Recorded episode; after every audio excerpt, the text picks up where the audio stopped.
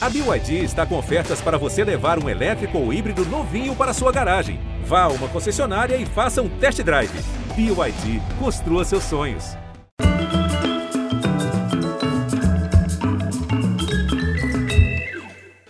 Laços fora, soldados! Pelo meu sangue e pela minha honra, juro fazer a liberdade do Brasil, independência ou morte. Qual seria o sotaque de Dom Pedro I a declarar a independência do Brasil há 200 anos? Mais preluso, já cariocado? Olha, a melhor pessoa para assuntar sobre isso é o nosso convidado desta noite. Lá se vão quase 20 anos desde que o Brasil descobriu esse português e foi, uma, foi um caso de amor à primeira vista. Felizmente correspondido. Mas pá, o gajo é talentoso gira e muito fixe, como se diz gente boa lá na terrinha. Tornou-se tão brasileiro que uma vez ouviu de uma fã desavisada. Você está fazendo muito bem o papel de português na novela. Uma alegria receber um poliglota da emoção, o ator Ricardo Pereira. Olá, Pedro. Olá, muito obrigado aqui pelo convite para estar aqui com você nessa conversa sempre agradável e maravilhosa. E hoje, então, tanto assunto. Vem cá, essa história que eu contei da fã que se aproximou e elogiou que você fazia tão bem o português você explicou para ela ou saiu quietinho, acalentando o elogio? Vou confidenciar que eu saí uh, de fininho, como a gente fala lá em Portugal. Quando ela falou isso, eu simplesmente fiquei maravilhado. E eu assim, ok, tô no caminho certo esse é o caminho e é por aqui que eu vou. Então não tentei explicar que eu era português, que eu tinha nascido em Portugal, que eu estava aqui há muito tempo. E nem que ela era uma crítica excelente, uma mulher que conhecia muito de dramaturgia. Escuta, eu quero falar muito sobre essa coisa das línguas, isso é um assunto que me, me fascina, me, me, me, ocupa muito tempo. Mas antes de mais nada, vamos conhecer a nova criação de Ricardo Pereira, um vilão, um vilão bem brasileiro, na nova novela das sete, Cara e Coragem, que acaba de estrear aqui na Globo, mas que também já pode ser vista agora em Portugal no Globoplay. É o Danilo. Quem é o mal Danilo? Por que, que ele é mal, Ricardo, o Danilo? Olha, eu acho que a, a, primeira ideia que as pessoas vão ter é que ele não é um vilão. A gente não, não queria um vilão clássico, não queria um vilão que você identificasse de caras que ele era um vilão, mas sim um vilão que iria se revelar um vilão ao longo da trama. É um cara que você quer ter por perto, é um cara super bem sucedido na vida, uh, é um cara que sabe falar muito bem, é um cara que não vê, você não vê no rosto dele, na fisicalidade dele, no jeito dele se vestir, de se comportar como um vilão clássico. Ele é um cara que, de fato, tem muitos objetivos na vida, vai fazer de tudo para alcançá-los, não vai olhar meios para conseguir atingir o, o seu objetivo, mas ele, ah, na verdade, é um vilão que vai convencendo a pessoa de que ele sabe o que é o melhor para ela.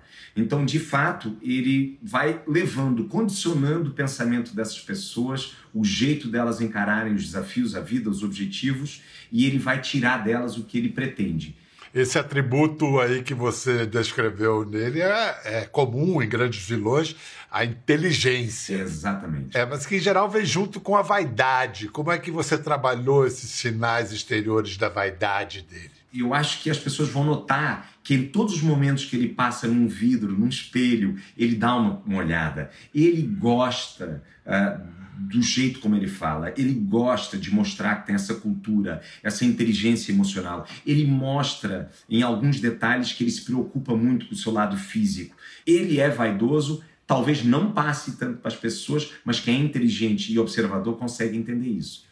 Vamos assistir a uma cena do Danilo em ação. O que, que eu faço com isso? Um brinco? é sério, Danilo, eu não tenho ideia de como negociar, de como vender uma pedra dessa? Deixa comigo. Eu conheço compradores no mercado paralelo, claro, para não ser tributado. Eu faço esse negócio para você, retiro a minha comissão e pronto. Ok. Olha, olha só, Léo. Pelos quilates desse diamante, dá para ver que eles estão muito interessados. De vão pagar uma fortuna pela pesquisa completa. Uma fortuna quanto? Dá para comprar outra siderúrgica.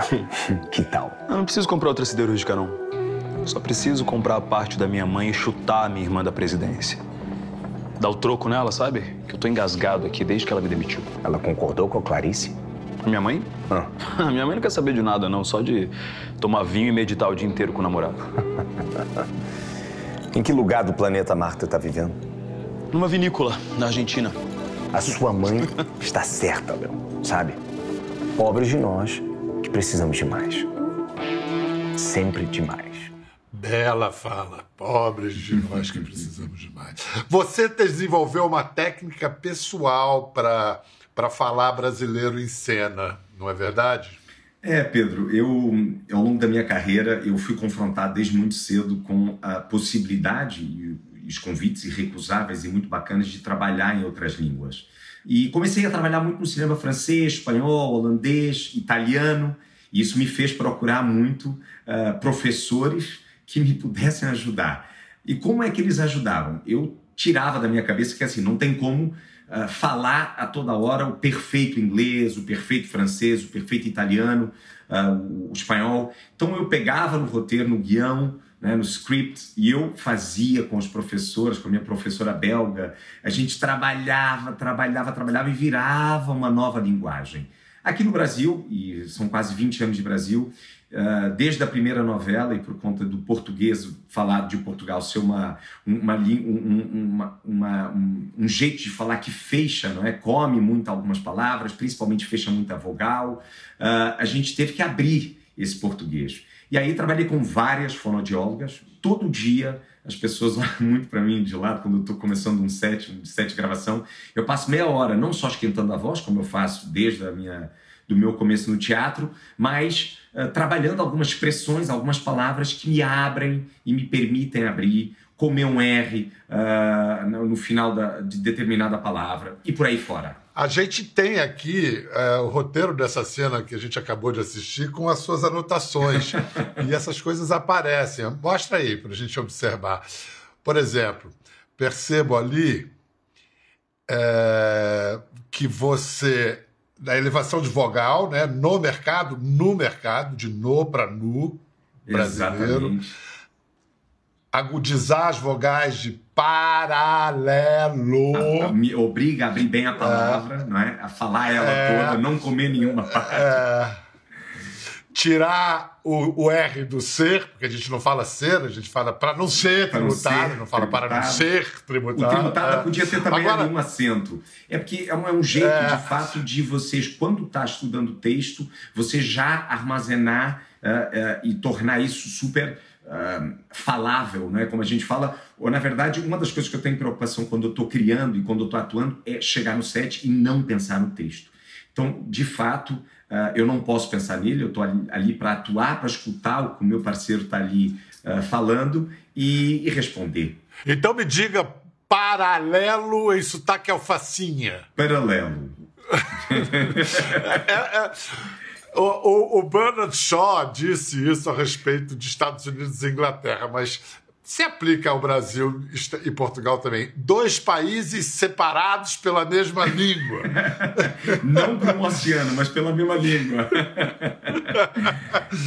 Você, você além do sotaque, do, do uso do gerúndio no Brasil, que é evitado em Portugal, da deglutição de vogais, como você disse em Portugal, o que faz tão diferentes as línguas lusa e brasileira? Bom, há uma grande diferença no, na gramática e principalmente no, no, óbvio no jeito, na forma de construir a frase. E ela, ela, ela tem uma forma diferente. Óbvio que o Brasil, sendo a imensidão de país que é e, e, tendo uma diversidade cultural tão grande, porque cada região, cada estado tem uma é quase como se fosse um país pela sua dimensão, existem várias várias formas de falar o português. Mas eu acho que sim, principalmente na, no jeito de montar a frase. Se a gente quiser tra trazer isso mais para o senso comum, não é para a impressão mais primordial, mais rápida que a gente pode ter. E eu acho que tem um, um, um jeito também, às vezes, uh, mais simples, talvez, de falar, de, de ter uma objetividade maior, talvez aqui. Uh, mas eu acho que a língua mudou muito. É uma coisa que a gente tem vindo todo mundo a falar. A língua, todo mundo, todos os grandes autores também que, da, da, língua portuguesa, a língua ela, ela é, ela vai, vai, vai evoluindo, como é viva. Falam. É viva. É. E eu sinto é tem coisas engraçadas. Por incrível que pareça, eu sinto, eu encontro algumas expressões aqui no Brasil de um, de um português mais antigo que algum, em alguns lugares em Portugal eu já não encontro. E é muito, eu fico muito feliz quando eu tenho esse, esse, esse encontro, não é? E, é, e é, é o bom, bom disso é você entender que a língua, por ser viva, ela também vai se adaptando, não só ao mundo, aos anos, aos séculos, mas também aos movimentos da, das populações, dos povos e das regiões. Você tem 42 anos de idade e quase metade disso no Brasil. Então, quer dizer que você já é metade brasileiro? Eu posso dizer que sim, Pedro. Acho que a minha vida adulta praticamente eu passei aqui no Brasil. É um Brasil que eu cheguei aos 23 para 24 anos, hum, para passar seis meses para fazer uma novela. Eu já era ator em Portugal, mas um Brasil que me trouxe depois uma vida profissional e pessoal imensa. Os meus três filhos nasceram aqui. Eu, numa das viagens a Portugal, conheci a minha mulher, a gente já se conhecia, mas se conheceu melhor, começamos a namorar e ela já era fã do Brasil, ela se encantou também com a possibilidade de vir para cá. Ela é uma defensora da, do Brasil e eu também, então a gente se, se entregou muito a morar aqui. A gente, óbvio, também se sentiu muito acolhido, muito bem recebido e não só no quesito profissional, muito no quesito humano, pessoal. Isso fez a gente ter essa história de amor que, que não tem fim com o Brasil. E ter três filhos é, brasileiros, isso aí, esses laços não se lançam fora, nunca mais. nunca mais, e nunca mais. O Ricardo começou, como ele falou, ele viajou, ele trabalhava como modelo, mas logo ele estreou como ator. Olha só uma foto dele na estreia dele em teatro. Quem era esse jovem Ricardo aqui? esse jovem Ricardo estava fazendo uma peça eu tive uma felicidade enorme, uma oportunidade enorme. A minha, a minha, o meu início todo é no teatro. Eu comecei a fazer teatro profissional no grande teatro de Portugal, teatro entre tantos outros grandes, óbvio, mas a gente pode falar no teatro mais emblemático de Portugal, o Teatro Nacional Dona Maria II, um teatro que tinha uma companhia residente com grandes atores há muitos, muitos anos. Eh, e eu tive a oportunidade de ser dirigido por um grande diretor de teatro, o Carlos Avilés, nessa montagem que é do Peter Sheffer, a Real Caçada ao Sol, que aborda muito essa, esse período da, da, da civilização inca e da, da invasão dos espanhóis sobre também esse, essa civilização. Ah, e você então estreou no Teatro Nacional Dona Maria II. Dona Maria II, filha de Dom Pedro, nascida no Brasil. Já tinha Brasil aí no seu caminho, tá? Já tinha, já estava aqui, o meu destino já estava meio cruzado. Não sei se você teve contato com esse livro, chama-se Portugal, Brasil, Raízes do Estranhamento, é do jornalista Carlos Fino, e já causou uma controvérsia, porque ele, ele fala. Vou, vou ler aqui um pedaço do, do início da, da introdução. Se por um lado se reconhece existir proximidade histórica marcada, inclusive por laços de sangue, por outro, é notório que o vínculo entre os dois países é muito menos intenso do que faria supor a partilha de uma mesma língua em um passado de três séculos de convívio sob governo comum. E aí ele fala que as novas tecnologias, os meios de comunicação vieram facilitar o intercâmbio, as trocas e tudo, mas em, no entanto, a muitos níveis, a relação continua a ser a de povos que são, em termos globais e não apenas acadêmicos, estranhamente estranhos. Onde você reconhece mais visível esse, mais visivelmente esse estranhamento, lá ou cá? O que eu acho é que talvez ao longo dos séculos muita coisa foi sendo resolvida, muita coisa ficou por resolver. E durante, e até no lado cultural, e isso é uma das coisas que, inclusive, ao longo de 20 anos tenho tentado fazer, junto daquilo que eu também posso fazer, uh, porque é o meu, digamos, o meu assunto, o lado cultural, aproximar as, os dois países nesse, nesse quesito. De todas as formas. Uh, eu, eu faço parte da Fundação Luso Brasileira uh, há, há alguns anos e a gente tem promovido várias iniciativas culturais e empresariais. Você faz isso com a sua carreira, você é isso, isso. Sim, eu faço isso com a minha carreira também. Mas eu acho que isso tem muito a ver com o meu apelo. Eu acho que a minha paixão pelos dois países, a minha vida dividida entre os dois países, e eu sentindo que essa minha vida será assim para a vida inteira, ela me obriga, eu sinto esse dever cívico de aproximar. A tecnologia aproximou os dois países, aproximou os dois mercados e hoje, obviamente, as histórias se tornam uh, do local pro global. Ou seja, as histórias hoje são muito interessantes quando a gente conta uma história que tem a ver com um determinado lugar, mas elas caminham para o mundo e elas encontram paralelismo no mundo. Agora, eu sinto que esse estranhamento foi acontecendo ao longo de gerações e de séculos em vários lugares. Por exemplo, na área da cultura, a gente sempre recebeu muito Brasil. E é daí que a gente entende melhor também o sotaque brasileiro.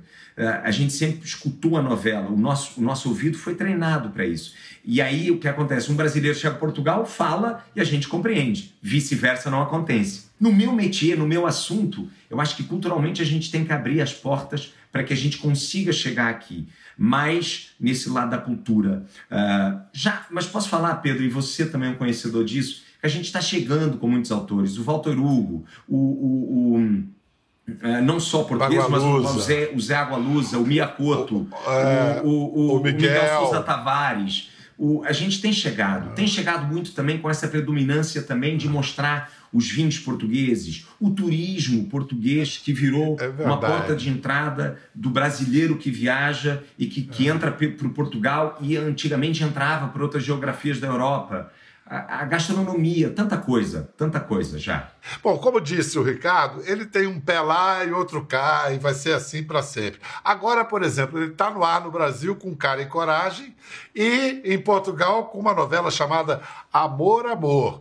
Uma produção cheia de estrelas e que tem um Pereira estreante no, no elenco. Olha só, olha só.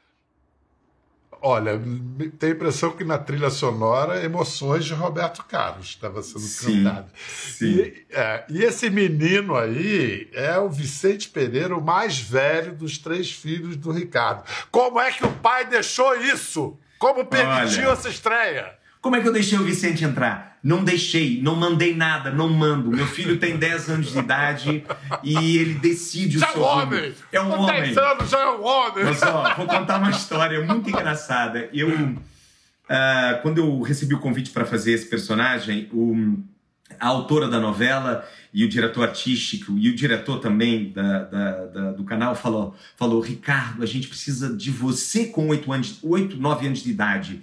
E a gente pensou no seu filho. Eu falei, calma, o meu filho, e eu gosto muito de preservar, reservar eles, para eles serem crianças, apenas isso, eles vão ser o que eles quiserem no futuro, e assim será. Bom, mas eu não deixei de perguntar para ele se ele toparia fazer. A primeira resposta dele foi assim: pai, o que, que é? É um filme ou uma novela? E eu falei: filho, filho, olha só, é uma novela, é uma participação, são dois dias e é para você se divertir. Você vai fazer do personagem do pai uh, mais novo. Você topa? Preciso pensar. Aí, tudo bem. Eu vou já falar, achei. Vou falar com o meu empresário. vou falar com o meu empresário. Já achei o máximo. Achei muito divertido. Achei que ele revelou essa personalidade que o Vicente tem. Uh, aliás, Francisca, Vicente e Julieta são três filhos. Os meus três filhos têm uma personalidade muito distinta, muito diferente. E passado uma hora ele veio comigo, veio ter comigo e falou assim: pai, eu topo fazer, eu quero fazer, mas o pai tem que ir comigo. Eu falei: óbvio, Vicente, óbvio que eu vou com você. Então, eu vou ser, uh, o seu companheiro, no set, no dia. E foi assim: foi uma diversão. Fui eu, foi a minha mulher, Francisca. eu achei muita graça. Minha mulher falou assim: Você não vai dizer nada pro seu filho, dar uma dica, uh, dar uma. Eu falei: Amor, ele tem que se divertir. Ele vai se divertir.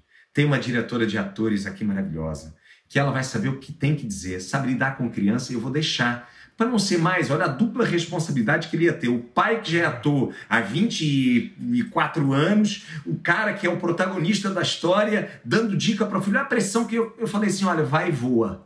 Ah. Se divirta. Você fez muito, e fez muito bem. E ele é, curtiu. É, você fez muito bem. É que nem pai e mãe que vai ver jogo de futebol do filho e fica querendo dar instrução em vez não do dá, técnico. Não dá, Deixa, não dá, não dá, não para com isso. Não Deixa dá, de ser dá, chato. Não dá. É, vamos lembrar a chegada de, de Ricardo Pereira ao Brasil, fazendo já história em Como uma Onda, de 2004, a primeira novela da Globo protagonizada por um ator estrangeiro. Ficamos preocupadas com você.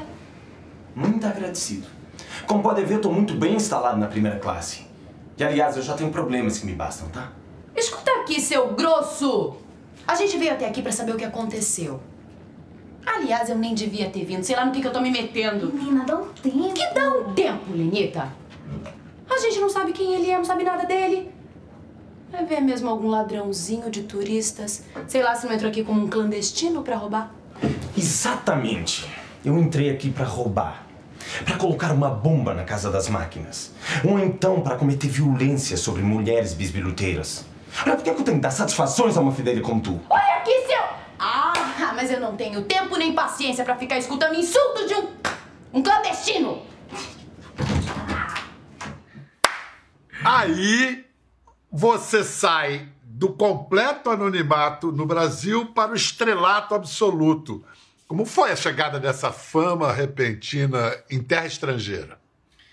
Olha, Bial, você é a pessoa certa para falar disso, né? Porque você, durante tanto tempo, conduziu um formato que tem muito isso, né? E é e hoje, óbvio, hoje é uma dimensão enorme, porque as redes sociais e a vida quase ela toda monitorada o tempo todo. Eu, eu já era ator em Portugal, já trabalhava muito em Portugal, já tinha inclusive a minha carreira depois do teatro começou muito no cinema europeu, trabalhei com muita gente muito bacana e que também me levou para um lugar muito interessante. Eu trabalhei lá na, na, época com o Raul Ruiz, com a família Ardant, com o Gerard Depardieu, muito, muito cinema europeu, muita coisa, e foi bacana para eu entender tem um caminho. Então, depois do teatro veio o cinema, veio a televisão em Portugal, aí do nada aparece esse convite para vir para o Brasil.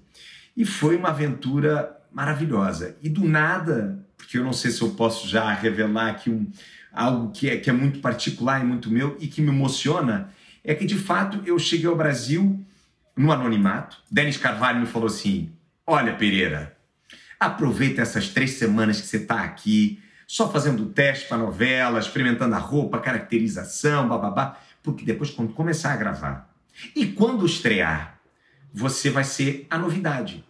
E de fato, por quê? Não só pela curiosidade de ser a primeira uh, estrangeira a protagonizar algo, uh, uh, fazer algo novo né, na Globo, e obviamente seria muito interessante de ser um ator também que ele, ninguém conhecia. Então teve toda essa, essa, essa esse boost junto da imprensa, das pessoas, de saber quem eu era. Então foi, diria, do 8 para o 80. Então foi assim uma coisa imensa. Eu aproveitei muito, era muito jovem, aproveitei muito uh, a minha vida no Solteiro. anonimato, no anonimato, solteiro. Mas depois voltou à realidade. Falei assim: vou uh, morar bem pertinho uh, do estúdio, porque eu trabalhava muito, e agarrar essa oportunidade. Porque nada na vida também foi construído na minha vida, mesmo do tempo que eu modelei, trabalhei fora muito tempo. Tudo na vida foi, Bial, passo a passo, conquista a conquista. Uma forma muito solitária, eu vivi em oito países, mas sempre sozinho. Uh, eu vim para o Brasil sozinho, eu tive que, óbvio, ir conhecendo as pessoas, uh, pegar essas pessoas para me ajudarem e construir uma carreira. Eu sempre levei o meu trabalho muito a sério.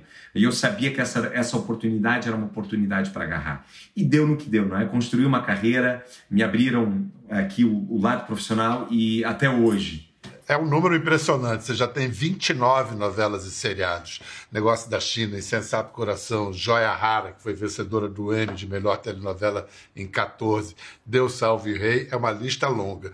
Mas a gente escolheu uma cena em especial. Não vou nem falar nada, só vendo. Liberdade, liberdade.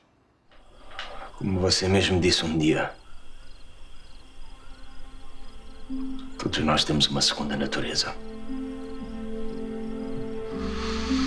Que às vezes permanece oculta.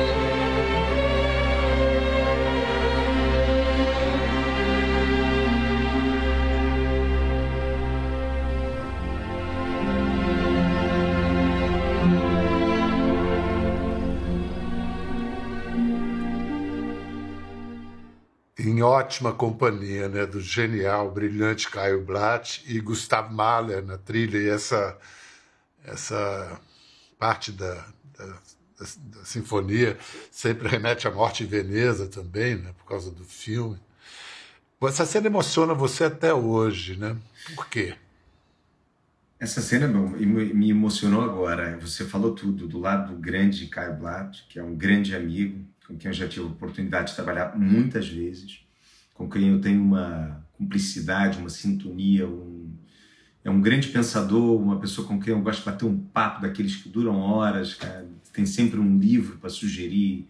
E quando eu me emociono vendo essa cena, eu, eu sem levantar nenhuma bandeira, porque me lembro que na época nem era esse o propósito, era de fato culminar com a cena, a única cena possível para esses dois personagens.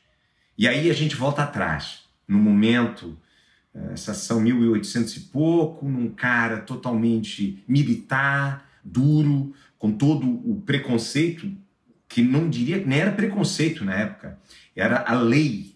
Se você tivesse esses desejos, era fogueira, era enforcado. Então a gente está falando de uma outra realidade total, muito diferente.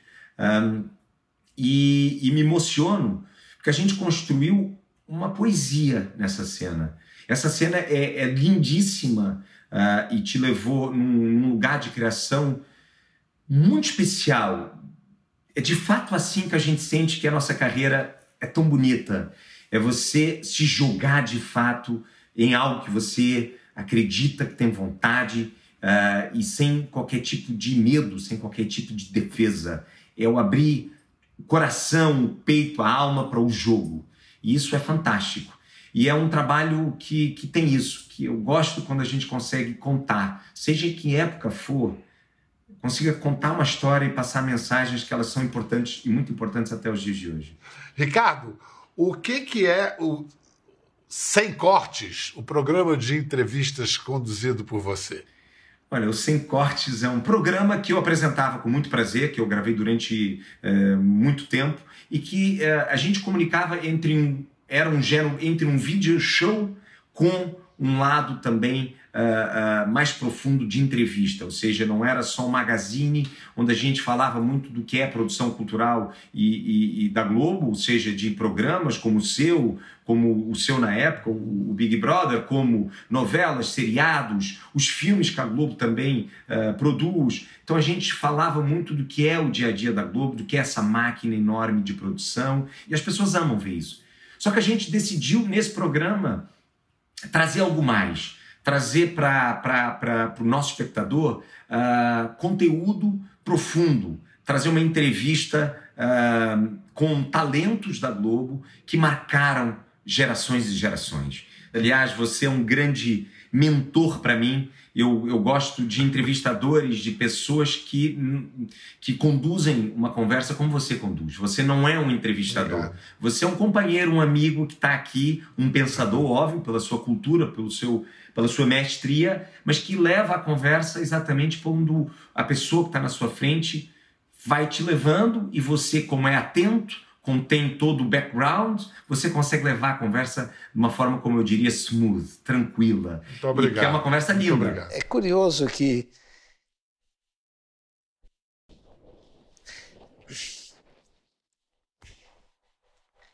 É, não é uma emoção gratuita, não. Fui não. falar nela. Você recua no passado e recorda histórias, pois é. Foi um projeto que me permitiu a par de outros, uh, trabalhar como apresentador dentro da casa. Eu trabalhei no É de Casa, no Mais Você, no, no Dança da Galera, convite do meu querido Fausto. Então eu tive a oportunidade de mostrar também esse meu lado apresentador e quem sabe o que virá por aí. Vamos lá. Eu queria, não sei se chegou para você aí, é, é, o epígrafe desse livro, Raízes do Estranhamento, que a gente recomenda, e que são versos do Fernando Pessoa.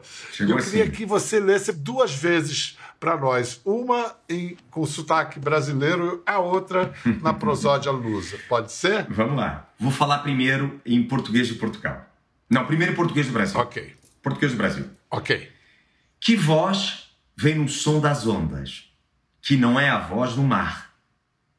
É a voz de alguém que nos fala, mas que, se escutamos, cala, por ter havido escutar. Agora, Ei, em... Fernando Pessoa. É, tão agora, bom. agora em português de Portugal. É. Então vamos lá. Que voz vem no som das ondas, que não é a voz do mar. É a voz de alguém que nos fala, mas que se escutamos, cala, por ter havido escutar. Oh, eu preferi, eu gostei mais da segunda versão, eu preferi no original. No original. Ricardo Pereira, muito obrigado não só por essa conversa deliciosa, mas por tudo que você vem fazendo pelo Brasil e por Portugal. E, e é aquele negócio, como se dizia antigamente, aqui no Brasil se dizia o que é bom para os Estados Unidos é bom para o Brasil, os chamados entreguistas. Mas olha, eu quero saber que o que é bom para Portugal é bom para o Brasil, o que é bom para o Brasil seja bom para Portugal. E que seja obrigado, sempre obrigado. assim e melhor, que a gente está aqui para fazer o que for melhor. Ok? Muito Isso obrigado. Aí, cada vez melhor. Foi ótimo. Obrigadão. Obrigado. Um abraço. Para você em casa, até a vista. Até a próxima. Quer ver mais? Entre no Globoplay.